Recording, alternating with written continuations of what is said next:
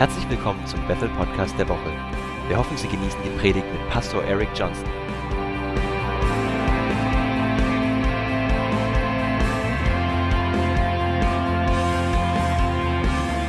Wenn ihr eure. Bibel da habt, dann schlagt mal Philippa auf. Wir werden ein bisschen Zeit im Brief an die uh, verbringen. Und ich freue mich eigentlich immer, na das stimmt vielleicht nicht immer, ich freue mich meistens darauf zu sprechen und manchmal nicht, weil es einfach ein Prozess ist.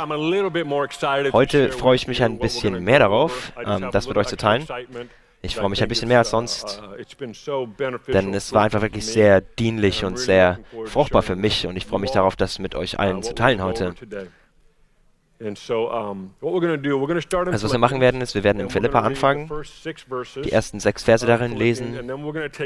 Und dann werden wir kurz zurückgehen zu Epheser und zu Galater und kommen dann wieder zurück zum cover, Und es gibt ein paar Dinge, auf die ich hinaus will, aber ich will darauf achten, dass wir auf ein paar andere Verse auch noch eingehen. Also fangen wir mal an und lesen Und dann werden wir anfangen, es zu verarbeiten. Seid ihr bereit?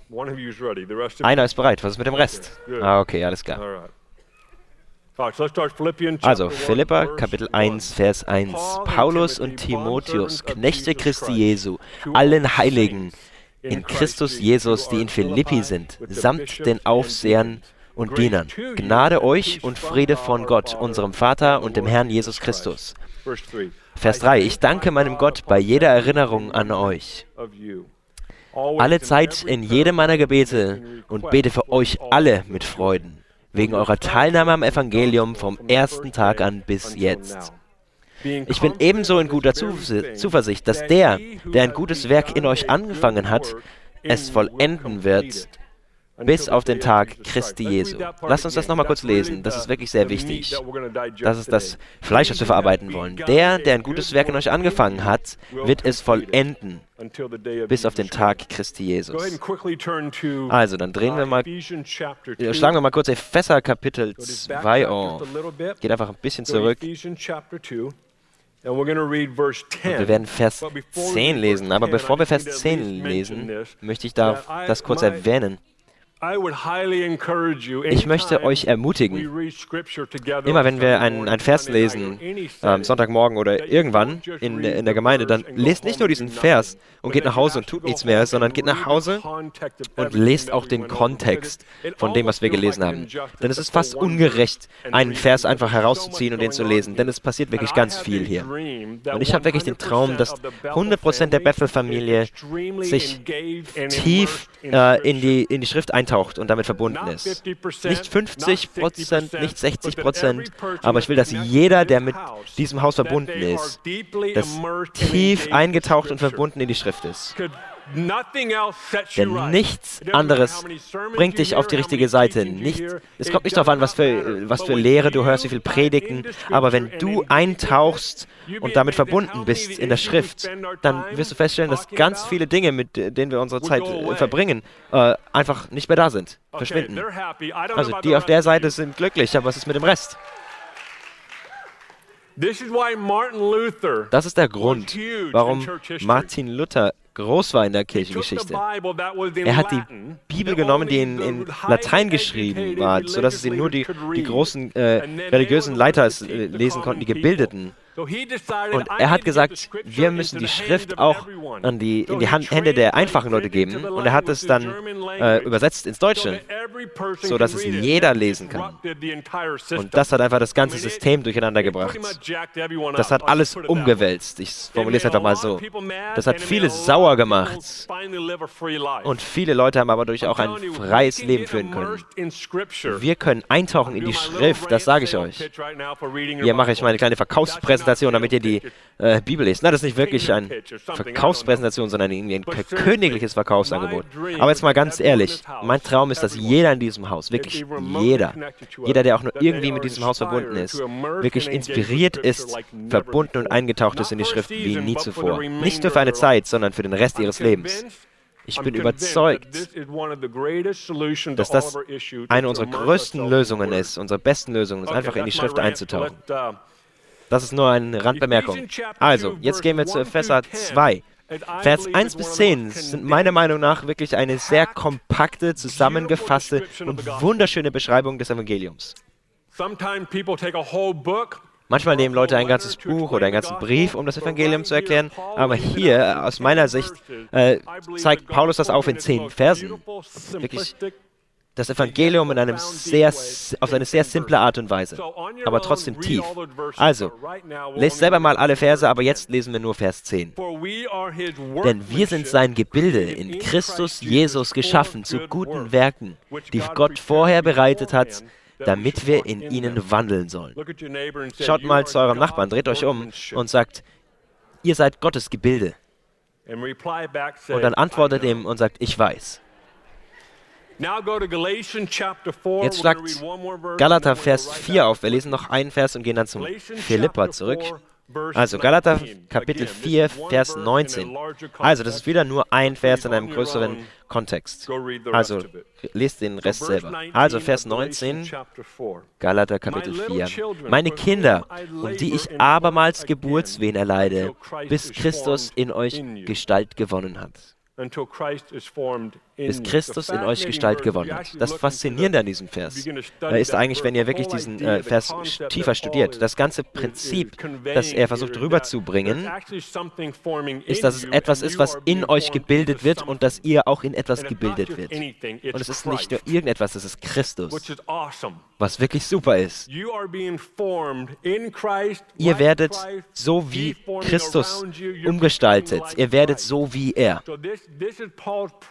Das ist das Gebet von Paulus an, das, äh, an diese Gemeinde in Galatien, dass ihr so werdet wie Jesus. Ihr werdet umgestaltet. Jetzt gehen wir zurück zum Philippa. Wir werden da langsam äh, durchlesen, uns voranlesen, aber ich muss den Hintergrund ein bisschen ähm, euch bringen von Philippa. Also das Buch an die Philippa ist an die Gemeinde in ähm, Philippi geschrieben. Ich glaube, er hat diese Gemeinde auf seinem zweiten Missionsansatz ähm, gegründet, ungefähr 50 nach Christus. Und dieser Brief ist dann zehn Jahre später geschrieben worden. Also dieser Brief diese Gemeinde ist ungefähr zehn Jahre alt und Paulus hat sie gegründet. Und wir gründen eine Gemeinde nicht einfach nur so einfach. Das ist nicht, das sehr schwer. Also erwartet eine physische, emotionale und geistliche Investition. Also das ist eins von den Babys von Paulus, eins seiner Kinder, die er quasi zur Welt gebracht hat, zehn, vor zehn Jahren. Und wir wissen ja, sein Leben war hundertprozentig hingegeben an Jesus. Und das war im Prinzip ein Produkt von Paulus Leben. Und zehn Jahre später hat er diesen Brief geschrieben und er ist gerade im Gefängnis. Und das Faszinierende an diesem Brief ist, das sagen uns sogar Gelehrte, es ist einer, das ist sein intimster Brief, den er je geschrieben hat. Das ist wirklich faszinierend, denn wenn ihr Epheser kennt, Epheser ist äh, der, die Alpen des Neuen Testaments. Es ist im Prinzip der, der Gipfel, es geht nach oben und nach unten ins Tal und auf den Gipfel. Es ist wirklich wunderschön im Epheser. Aber Philippa ist etwas anders. Paulus schreibt im Prinzip an einen besten Freund. Und ihr wisst auch, wenn ihr ein Gespräch mit einem guten Freund habt, dann ist, habt ihr nicht wirklich eine Struktur dahinter, sondern ihr redet einfach über alles. Aber wenn es nicht wirklich ein ganz naher Bekannter ist, dann habt ihr eine Struktur. Ihr müsst, wir müssen von da nach da kommen. Aber wenn ihr mit einem guten Freund redet, dann ist das sehr sporadisch, sehr spontan. Ach, hast du darüber schon, das schon gehört und das schon gehört? Das ergibt meistens keinen Sinn. Und da wisst ihr meistens, wenn ihr mit einem guten Freund spricht. Ihr könnt über 20 Dinge in 5 Minuten sprechen und das ist ein Qualitätsgespräch. Aber wenn ihr mit, über 20 Dinge in 5 Minuten sprecht mit einem fremden, äh, mit einer fremden Person, dann ist das wirklich ein sehr ablenkendes Gespräch. Also was wir im Philippa haben ist, ich weiß nicht, ob euch das aufgefallen ist, aber wenn ihr das lest, ich hoffe, ihr lest das auch äh, nach heute, nach dem Gottesdienst heute. Es ist wirklich sehr spontanes äh, Buch. Es geht hin und her. Es gibt, ich möchte nicht sagen, es ist irgendwie ablenkend. Es gibt nur nicht wirklich eine Struktur. Es geht nicht von Punkt A nach B. Es ist irgendwie, oh, wir fangen re rechts an und wir gehen nach links und wir fangen bei J an und dann geht es zum Z und wir kommen wieder zu A. Also es ist irgendwie überall. Also worauf wir hinaus wollen, ist, Paulus schreibt an eine Gruppe guter Freunde und er ist intim und macht sich verletzlich. Warum sage ich euch das? Denn was ihr jetzt gleich lesen werdet, schreibt er an einen guten Freund. Und das ist wichtig als Kon Kontext für das, was er sagt. Also, Vers 1 sagt er, an alle Heiligen in Christus Jesus. Ich habe das schon mal hier gesagt. Die meisten seiner Briefe, ich glaube drei oder vier sind äh, die Ausnahme, da adressiert er den, die Briefe immer an Heilige. Warum ist das wichtig? Er hätte auch nichts sagen können oder er hätte sagen können an Sünder. Er hat das nicht gesagt, er hat gesagt an Heilige. Der größte Unterschied ist das, wenn ihr an einen Heiligen schreibt, dann sagt ihr dieser Person, hört zu, denn das, was du gleich lesen würdest, trifft auf das Hier und Jetzt zu. Aber wenn ihr an einen Sünder schreibt, dann sagt ihr ihm, und was die meisten Sünder denken werden, wenn du ein, ein, eine Sünder-Denkweise hast oder Anschauung, dann werdet ihr jede, jedes Versprechen lesen, so als wäre das für später, nicht für die Gegenwart. Also Paulus schreibt an eine Gruppe von Menschen und sagt, ihr seid Heilige. Also das, was ihr jetzt gleich lesen werdet, ist für das Hier und Jetzt. Es geht um Jetzt. Seid ihr dabei? Also wir lesen diesen Brief viele tausend Jahre später. Und wie viele Heilige haben wir hier in diesem Raum? Ja, sehr gut. Also es geht um das Hier und Jetzt. Also wir springen direkt zu Vers 3. Da möchte ich kurz Zeit verbringen und dann zu Vers 6. Ich danke meinem Gott bei jeder Erinnerung an euch. Lass uns das nochmal kurz lesen. Ich danke meinem Gott bei jeder Erinnerung an euch. Let, let, gestern Abend hatten wir eine Feier für Chris Welleton, eine Geburtstagsfeier. Chris ist 60 geworden. Awesome. Das ist super. Er ist ein sehr gut aussehender 60-Jähriger. Und es war eine wunderschöne Feier. Ich glaube, da waren 50, 60, 70 Leute da und wir hatten einfach eine gute Zeit. Und es war eine ganz normale Geburtstagsfeier. Aber in der letzten Stunde oder anderthalb Stunden saßen wir alle in seinem Wohnzimmer und Chris sitzt in einem Stuhl. Und das ist wirklich lustig, das zu sehen, denn wenn er in einem Stuhl sitzt, dann weiß er nicht, was er mit seinen Händen anfangen soll.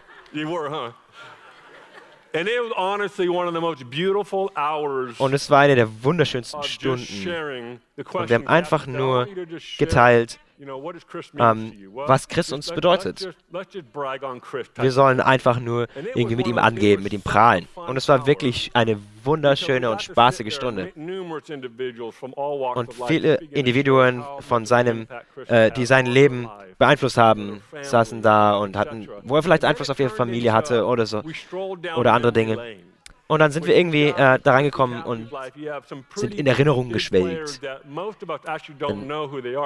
Es gab einige große Menschen, zum Beispiel Bill und Judy Derryberry, ähm, einige von den Ältesten, die auch schon Älteste in Weaverville waren, da wo Chris und Kathy ungefähr 19 oder 20 oder 21 Jahre alt waren, da haben sie sie aufgenommen.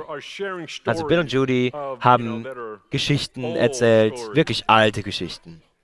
Also 40 Jahre alte Geschichten. Und es war ein wunderschöner Moment, jemanden zu feiern, das Leben jemand an, von jemand anderem zu feiern. Und ich kann euch garantieren, niemand ist von dieser Feier weggegangen und war entmutigt. Wir waren gestärkt durch die Erinnerung von jemand anderem. Das war eine der Art und Weisen, wie Paulus sich gestärkt hat, so wie David, der gesagt hat, er stärkt sich im Herrn. Paulus sitzt im Gefängnis und schreibt diesen Brief. Und später war es eine positive Situation, aber es dauert einen Moment, wo ihr darüber nachdenken müsst und ihr jetzt denkt, ist es jetzt, ist es jetzt vorbei? Das ist nicht gut, ich bin irgendwie im Gefängnis, ich muss doch eigentlich das Evangelium verkünden. Also er, er denkt gerade, vielleicht ist das das Ende meines Lebens. und am Ende ist er dann vermutlich depressiv und entmutigt. Aber in diesem Moment hat er dann doch irgendwie gesagt, ich danke Gott, bei jeder Erinnerung an euch. Was faszinierend ist, ist, dass er, dass Paulus öfter gesagt hat in seinen Briefen, wenn ich mich an euch erinnert habe, äh, dann habe ich Gott für euch gedankt. Wenn ich diese Geschichte gehört habe über euch und was ihr getan habt, dann habe ich Gott gedankt. Das war einer seiner Wege, wie sich Paulus gestärkt hat im Herrn. Er hat sich daran erinnert, was der Herr im Leben anderer tut. Ihr müsst das verstehen. Manchmal sind wir so abgelenkt. Die Dinge laufen vielleicht nicht gut. Aber haltet an und erinnert euch daran, was Gott tut im Leben der Menschen um mich herum. Dank Gott einfach dafür. Ich werde Paulus mal fragen, wenn ich ihn im Himmel treffe, aber ich glaube, das ist einer seiner Schlüsselwege, wie er glücklich sein konnte die ganze Zeit. Denn wenn meine Umstände keine Freude produzieren, dann werde ich äh, suchen, äh, nach Freude suchen im Leben anderer.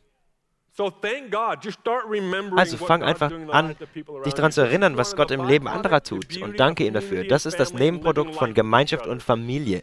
Du siehst, wie Gott in, in, dem Leben anderer Menschen arbeitet. Wenn du nicht in Gemeinschaft lebst, dann hast du nur eine Person, um zu sehen, wie Gott arbeitet, und das bist du. Und wie viele von euch wissen, dass es gibt Zeiten, wo ihr den anderen glaubt, es passiert nichts. Also wenn nichts passiert in eurem Leben, dann müsst ihr jemanden finden, wo Gott etwas tut. Und dann müsst, könnt ihr sagen, Gott, danke.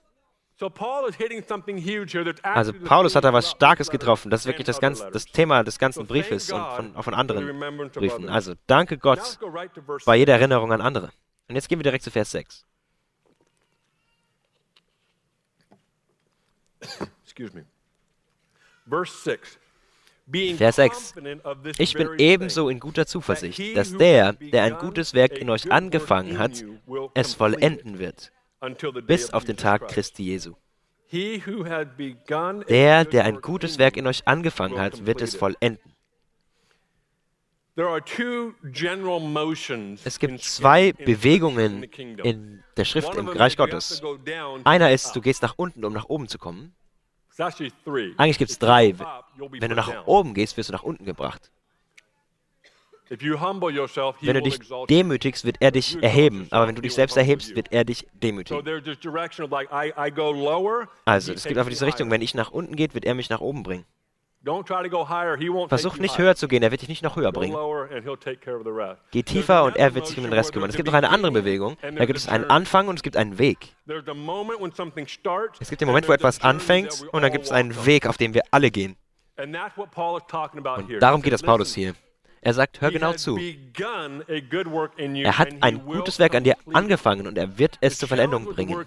Die Herausforderung mit dem äh, Wort vollenden ist nicht, du hast erreichst ein Ziel und alles ist erledigt. Unser Dan Fairley hat im Sommer äh, eine Predigt gehalten darüber und hat gesagt, unser Leben, egal ob wir 60, 70, 80, 90 Jahre alt leben, unser Leben ist einfach nur der Anfang von der Ewigkeit. Also, wenn ihr euch das so anschaut, dann ist unser Leben wirklich nur ein ganz kleiner Ausschnitt von dem ganzen Konzept von Zeit. Also, was wir in unserem Leben tun auf der Erde, das ist nicht alles, was passiert, sondern wir werden vollendet sein in der Ewigkeit. Warum ist das wichtig? Denn diese Ewigkeit, die dauert ein bisschen. Das will ich nur, dass ihr das versteht. Das dauert ein bisschen. Ich glaube, das war für die zu biblischen Zeiten einfacher, das mit diesem Prinzip des Weges zu verstehen, denn die lebten in einer Zeit, wo nicht immer alles so schnell passiert ist. Sie waren in einer landwirtschaftlichen Zeit. Sie haben etwas gepflanzt und dann waren sie nicht zwei Wochen später frustriert. Die wussten, es wird Zeit brauchen.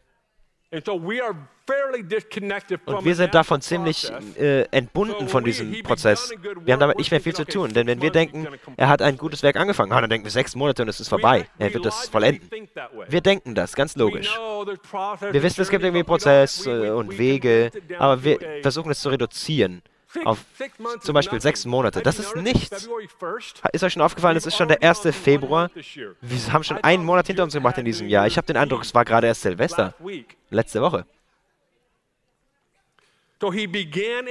Also er hat ein gutes Werk angefangen und er wird es vollenden. Uh, ich hatte diesen Gedanken letzte Woche. Ein Baum wächst schneller, wenn du vergisst, wann er gepflanzt wurde.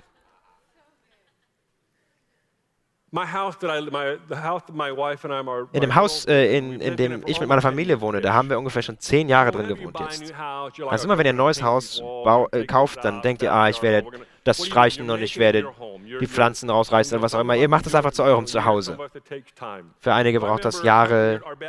Also ich erinnere mich, in unserem Garten, da wollte ich einfach, dass es ein bisschen mehr offen aussieht. Das war ziemlich cool, aber es war irgendwie nicht wir selbst. Also wir haben angefangen, langsam Dinge anders umzugestalten und Dinge wegzutun und so weiter. Ich erinnere mich hinter meinem Schuppen, den ich übrigens sehr mag, mag. Und hinter unserem Schuppen, da gibt es ungefähr eine, ja, ähm, ein Meter äh, Lücke bis zu unserem Zaun. Und ich habe einfach äh, ein paar Unkrautpflanzen gejätet und so weiter. Und ich habe einen kleinen Spross gesehen, der nur ungefähr 15 cm groß war. Und ich habe nur Unkraut gejätet. Und ich wusste, ich habe gedacht, das sieht irgendwie gut aus. Ich weiß nicht genau, was es ist, ob das jetzt Unkraut ist oder was auch immer, aber es sieht irgendwie gut aus. Also ich habe es da gelassen. Hinter dem Schuppen, also ich gehe da nicht wirklich oft hin. Ungefähr fünf oder sechs Jahre später, also es war lange Zeit, da habe ich schon längst vergessen, diese kleine Pflanze oder was auch immer für ein Spross das war. Und ich erinnere mich, ich bin da hingegangen und ich habe gedacht, oh meine Güte, das ist ein großer, voll ausgewachsener Baum. Ja, jetzt ist es ungefähr zehn Jahre her. Das ist ungefähr viereinhalb oder fünf Meter inzwischen groß. Ein dicker Baum. Ich habe das total vergessen. Und ich habe irgendwie den Eindruck gehabt, es ist schnell gewachsen. Ein Baum wächst schneller, wenn du vergisst, wann er gepflanzt wurde. Einige von uns sind so sauer über den Samen in unserem Leben. Wir sind so frustriert mit diesem Samen in unserem Leben. Wir denken, hey, mach mal schneller. Wir regen uns auf Gott gegenüber wegen diesem Samen, den er gepflanzt hat. Wisst ihr, dass wir in Jesaja die Eiche der Gerechtigkeit genannt werden? Die Eichen hier draußen, die sind wirklich wunderschön. Das sind große, also sie haben wirklich einen fetten Stamm. Die sind alter, älter als wir. Was ist der Punkt, auf den ich hinaus will? Es gibt Dinge, die ganz natürlich Zeit brauchen. Ich glaube an das Übernatürliche und an all diese Dinge ganz offensichtlich. Aber es gibt Dinge, die brauchen einfach Zeit. Wir müssen realisieren, dass er es angefangen hat und er wird es vollenden. Wir haben so einen Wert für diese Dinge. Also Candice und ich, wir haben zum Beispiel gerade eine Wohnzimmerlampe hergestellt. Und das ist ein bisschen anders, als man es sonst äh, kennt. Also wir haben so ein altes Stück Holz gefunden und es war nicht wirklich so alt, aber wir wollten es einfach wirklich alt aussehen lassen. Das sagen, wir wollten, dass es aussieht wie vor 100 Jahren in einem Stall im Mittleren Westen. Also wir haben es zurechtgeschnitten und ähm, dann haben wir den Hammer rausgeholt und ein paar Metallteile und wir haben einfach draufgehauen und kennt es auch und wir, wir wollten einfach, dass es so rustikal aussieht. Und es war schon ziemlich dunkel und wir haben einfach Dinge getan, die uns Spaß gemacht haben und ich habe dann ein paar Metallstücke gekauft, wunderschöne ähm, Metallteile, die eigentlich für was anderes gedacht sind, gekauft bei Home Depot. Und ich habe einfach voll draufgehauen. Und ich habe es ich hab's, ähm, un unvollkommen aussehen lassen. Also wir haben einen Wert für, für Dinge, einen Wert für Dinge, die aus, alt aussehen, aber wir wollen nicht lange darauf warten. Wir denken immer, wir wollen nicht warten, wir wollen es jetzt haben. Und das lässt uns dann irgendwie, äh, das treibt uns in die Frustration. Und genau bei diesem Ding, äh, er fängt etwas an und er wird es zu Ende bringen. Und das Faszinierende ist, ist, dass Paulus hat gesagt, hör zu. Ich weiß, er wird es zu Ende bringen, nicht weil du treu bist, sondern weil er treu ist. Wir, wir, versuchen ja wieder das Spiel zu verändern. Es wäre eine Sache zu sagen, ah, ich weiß, Gott hat etwas angefangen und weil du so treu bist, wird er es vollenden. Das denken einige Leute, so lesen sie das. Die leben sogar ihr ganzes Leben so. Ich muss diese Dinge tun. Und ihr wisst, wir müssen, das auch, wir müssen auch äh, treu sein. Aber Paulus sagt, nein, nein, nein.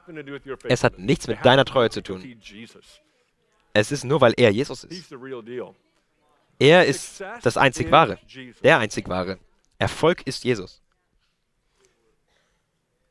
Das ist eine gute Frage, die man sich mal stellen kann. Was ist Erfolg? Wenn man anfängt und es vollendet. Was ist Erfolg? Erfolg hat nicht so viel mit dem Ergebnis zu tun. Ich glaube, es ist eher, äh, es wird eher an deiner Treue gemessen vor dem Ergebnis.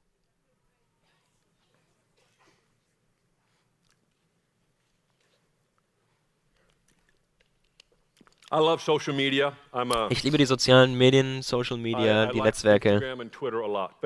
Ich liebe Instagram, Twitter, Facebook und so weiter. Aber es ist interessant zu sehen, wie wir das äh, anwenden. Wir vergleichen unser Leben mit dem Höhepunkte-Fotobuch von jemand anderem. Wir scrollen durch diese Bilder und wir werden immer entmutigter und Ja, depressiver. Oh, die Leute haben so viel Geld. Meine Güte. Ihr Leben ist perfekt. Die haben keine Probleme. Das ist offensichtlich. Schau dir mal ihre Bilder an. Schau dir mal an, was sie essen. Schau dir die Schuhe an, die sie gekauft haben. Schau dir ihre Frau an. Schau dir ihre Kinder an, die sind perfekt. Die haben 1000 Likes in einer Minute bekommen. Oh Meine Güte.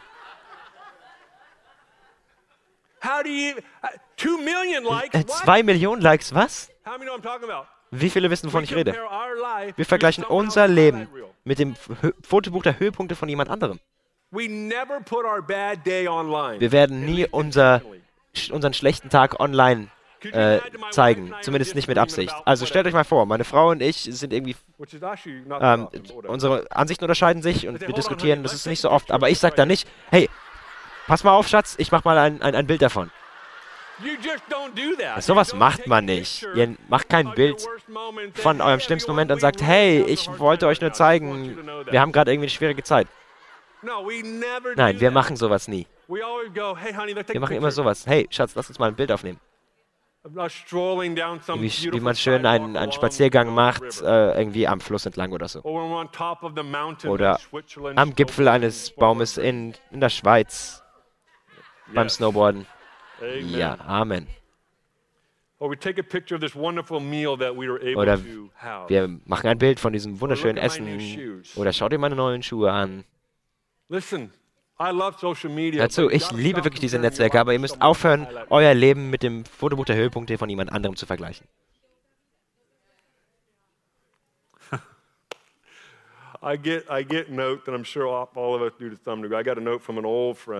Ich habe mal einen, einen Brief bekommen von einem alten Freund. er, hat, äh, er wollte irgendwie auf ein paar Bilder raus, die ich gepostet habe. Und er hat gesagt, Eric, dein Leben ist perfekt. Und ich habe laut losgelacht. Ich habe gedacht, Mann, Junge, du siehst natürlich nur meine Höhepunkte. Du siehst nur diese super Momente. Aber ich werde kein Bild posten, wenn einfach die Dinge nicht hinhauen, wenn es nicht schön ist. Also dieser ganze Weg, den wir haben, da müssen wir einfach realisieren, der Grund, warum es vollendet wird, ist, weil er treu ist.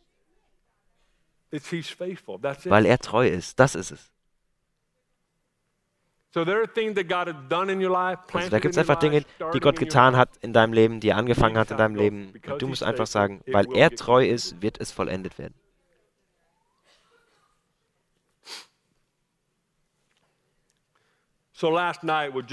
Gestern Abend war einfach wirklich ein schöner Moment, um einen unserer liebsten Menschen einfach mal zu sehen, Chris. Und das hier, das ist einfach dieser Typ, der hier sitzt. Etwas hat in ihm angefangen. Gott hat etwas gestartet in ihm, als ich noch ein Kind war. Da war ich mir dessen noch nicht ganz bewusst, aber jetzt natürlich schon. Aber es ist ganz offensichtlich, dass Gott etwas angefangen hat und es ist ganz offensichtlich, dass Gott es zur Veränderung bringen wird. Und ich sage euch, einige von euch, wir haben einfach die gleiche Geschichte. Es kommt darauf an, womit willst du zustimmen und, und wo willst du dabei sein. Wegen der Natur unserer, unserer Arbeit und unserer Position haben wir mit Leuten zu tun in verschiedenen Positionen. Aber wisst ihr, die Geschichten der Leute sind sehr ähnlich. Was ist denn das Ähnliche? Etwas hat angefangen und da gibt es den Weg. Es sieht irgendwie anders aus, aber wir haben alle diesen gleichen Nenner. Und es ist faszinierend, das zu sehen, wenn, wenn Leute das annehmen. Und es ist aber leider auch faszinierend zu sehen, wenn Leute es nicht annehmen. Die, die es annehmen, da habe ich äh, eine ähnliche Sache gesehen, zumindest auch in meinem Leben mit den Leuten, mit denen ich zu tun habe. Diejenigen, die einen, den Weg begonnen haben, die nicht das hatten, wo, wo sie wussten, dass es ihnen versprochen worden, dann sind sie hingegangen und haben es bei jemand anderem gefunden. Meine Ehe ist schlimm. Meine Eltern hatten keine gute Ehe. Und da habe ich mit Leuten immer zu tun. Und die projizieren das dann auf ihre Ehe. Also ich habe diese Erfahrung, dann habe ich vielleicht noch eine andere äh, Erfahrung, das gleiche Szenario. Meine Eltern äh, sind geschieden, meine Großeltern, irgendwie jeder in meiner Familie. Und ich bin kurz davor. Und ich sehe, diese ich sehe, wie diese Leute jemanden finden, Ähm, die sehen jemanden, die eine gesunde Ehe haben und die sind da, fühlen sich hingezogen und sitzen da und lernen von ihnen. Das heißt nicht, sie haben jedes, jede Woche Ko Kaffee mit denen. Das heißt nur, sie sehen, ich will das. Ich glaube, die diese, diese Tat, wenn wir wissen, was wir wollen, was, äh, was wir wollen, dann beginnen wir Stärke rauszuziehen aus dieser, aus dieser Situation. Das ist unsere Rolle in diesem, in diesem Leben. Wir haben nicht das, was uns versprochen wurde. Wer hat es denn? Ah, diese Person hat es. Dann werde ich da hingehen und es von dieser Person ziehen, damit der Herr das zu Ende bringen kann, was er begonnen hat.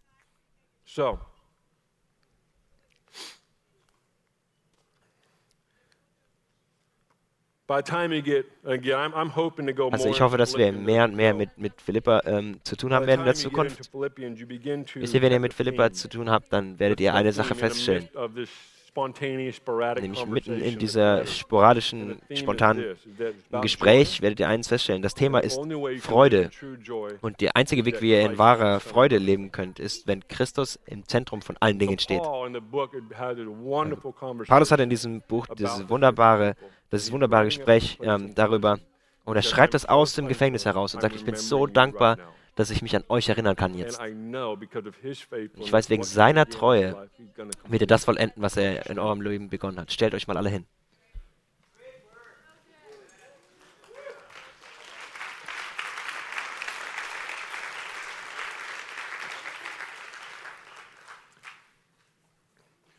Ich werde für euch beten und dann kommt das Ministry-Team bitte jetzt schon mal nach vorne. Und dann werde ich für, jeden beten. Bitte bleibt noch da. Ministry-Team kommt bitte jetzt nach vorne. Vater, wir danken dir für das Wort heute Morgen. Wir danken dir, dass du das, dass du das vollenden wirst, was du begonnen hast, wegen deiner Treue. Du bist der Autor und der Vollender des Glaubens. Du bist das Alpha und das Omega. Du fängst nicht etwas an und bringst es nicht zu Ende, sondern du bringst das zu Ende. Äh, du bringst zu Ende, was du begonnen hast. Ich bete für jeden in diesem Raum, dass sie realisieren können, dass du sie vollendest. Und jeder sagt Amen.